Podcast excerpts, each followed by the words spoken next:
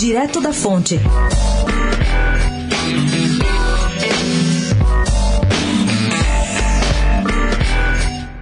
Condenado pelo crime de lavagem de dinheiro a sete anos e nove meses de prisão num processo que o acusa de ter desviado dinheiro da construção da Avenida Água Espraiada quando era prefeito de São Paulo, o ex-governador Paulo Maluf, de 88 anos, apresenta um quadro médico delicado e teve complicações decorrentes de um câncer de próstata. Segundo um boletim obtido pela coluna e assinado pelo oncologista Fernando Cotait, o ex-governador tem uma série de comorbidades relevantes. São elas, entre outras, doença arterial coronariana não obstrutiva, hipertensão arterial sistêmica, doença de refluxo gastroesofágico e pneumonias aspirativas, além de alteração cognitiva motora senil.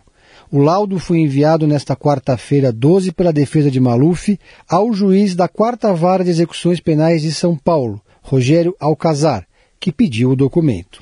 O ex-governador ficou preso em regime fechado no complexo da penitenciária da Papuda, em Brasília, entre dezembro e abril de 2018. Por decisão do ministro Dias Toffoli, do STF, o parlamentar passou para o regime domiciliar. Ainda segundo o relatório médico de Cotait, que acompanha o caso, Maluf apresenta desde dezembro um quadro de infecção de trato respiratório de repetição, associado a sepse grave com rebaixamento do nível de consciência. Maluf, segundo a coluna, ficou internado 30 dos últimos 60 dias. Se locomove de cadeira de rodas e está sentindo dores frequentemente. Ele teve oito pneumonias até o final do ano passado, segundo seu amigo Jesse Ribeiro, que é o mais próximo hoje. Pedro Venceslau, especial para a Rádio Dourado, direto da fonte.